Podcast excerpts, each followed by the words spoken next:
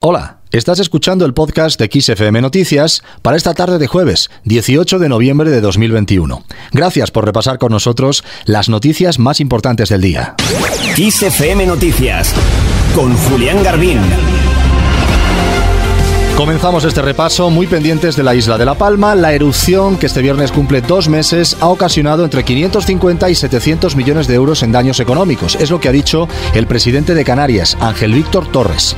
Torres ha intervenido de forma telemática en la conferencia anual de las regiones ultraperiféricas de la Unión Europea y ha señalado en declaraciones a los medios de comunicación que para que La Palma pudiera recibir los fondos de solidaridad de la Unión Europea eran precisos daños por encima del 1% del Producto Interior Bruto, es decir, unos 430 millones. Por tanto, Canarias va a poder acogerse a estos fondos. El presidente canario ha detallado que la mayor parte de su intervención en este foro europeo la ha dedicado a reclamar que los fondos europeos de solidaridad para la isla de La Palma sean los máximos posibles.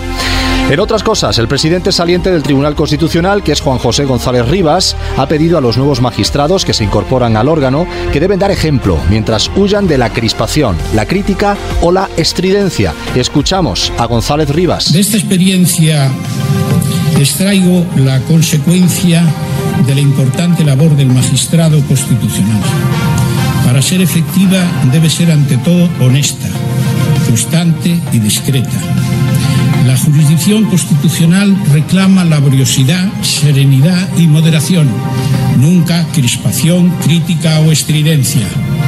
Las legítimas aspiraciones profesionales de todo magistrado constitucional, poniéndose al servicio de la justicia constitucional, tienen que alcanzar el objetivo de la mejor defensa de los derechos de los ciudadanos y, como no, la defensa y profundización en los valores esenciales del Estado de Derecho. En su discurso de despedida como presidente y magistrado del Tribunal de Garantías, Rivas ha reconocido que su mandato de casi cinco años no ha sido fácil, pero ha defendido que en su etapa en el tribunal actuó con celeridad, con mesura y con proporcionalidad.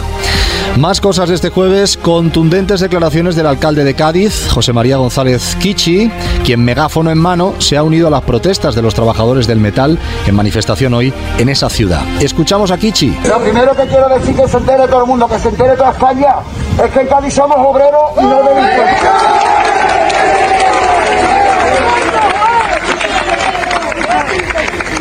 Somos obreros y no delincuentes y somos obreras y no delincuentes. Lo que hacemos es defender el plato de comida encima de, la, de las mesas de nuestras casas y nada más. Y nada más. Y que no venga nadie, que no venga nadie a insinuar siquiera que en Cádiz se montan barricadas y que son cuatro exaltados los que están quemando cosas. Hemos tenido, hemos tenido, hemos tenido que meterle fuego para que en Madrid se fijen que nosotros es una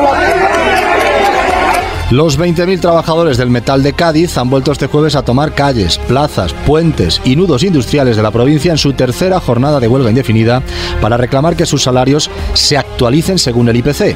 Los incidentes han vuelto a las calles de Cádiz, Puerto Real o el puerto de Santa María poco después de las 5 de la mañana, cuando empezaba a trascender que sus representantes sindicales y la Federación de Empresas del Metal de Cádiz no habían alcanzado un acuerdo y que las negociaciones habían vuelto a romperse tras la reunión de más de 12 horas en Sevilla.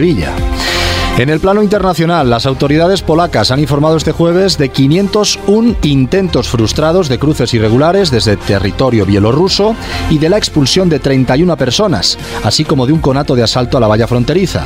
El Ministerio de Defensa polaco ha comunicado este jueves en un mensaje que el intento de asalto ha sido llevado a cabo por un grupo de unos 100 inmigrantes. Ha sido en la zona de Dubicha, Sienice, que ha sido rechazado también con éxito. Por otro lado, la aerolínea estatal bielorrusia Belavia ha dejado de admitir ciudadanos de Afganistán, de Irak, de Yemen, del Líbano, Libia y Siria en los vuelos que cubren la ruta Tashkent-Minsk, todo en medio de la crisis migratoria en la frontera bielorruso-polaca. Digas para siempre, tan solo quiéreme, en brazos diferentes, tus labios dirán Terminamos, lo hacemos hablando de uno de los escenarios reales más impactantes que tenemos en España. Esto que escuchas es para siempre, canción del álbum Tarántula, con el que Mónica Naranjo regresaba a la escena musical en 2008 después de siete años de retiro artístico. Pues bien, una de las sesiones fotográficas más espectaculares para este disco tuvo lugar en el pueblo viejo de Belchite. Te invito a que lo busques porque las imágenes son muy especiales. Pues bien, hoy hemos sabido que el Gobierno Central y la Diputación General de Aragón van a impulsar un proyecto conjunto dotado con 7 millones de euros para recuperar y convertir el pueblo viejo de Belchite en Zaragoza, escenario de una de las más eh, cruentas batallas de la Guerra Civil, en un lugar de memoria democrática.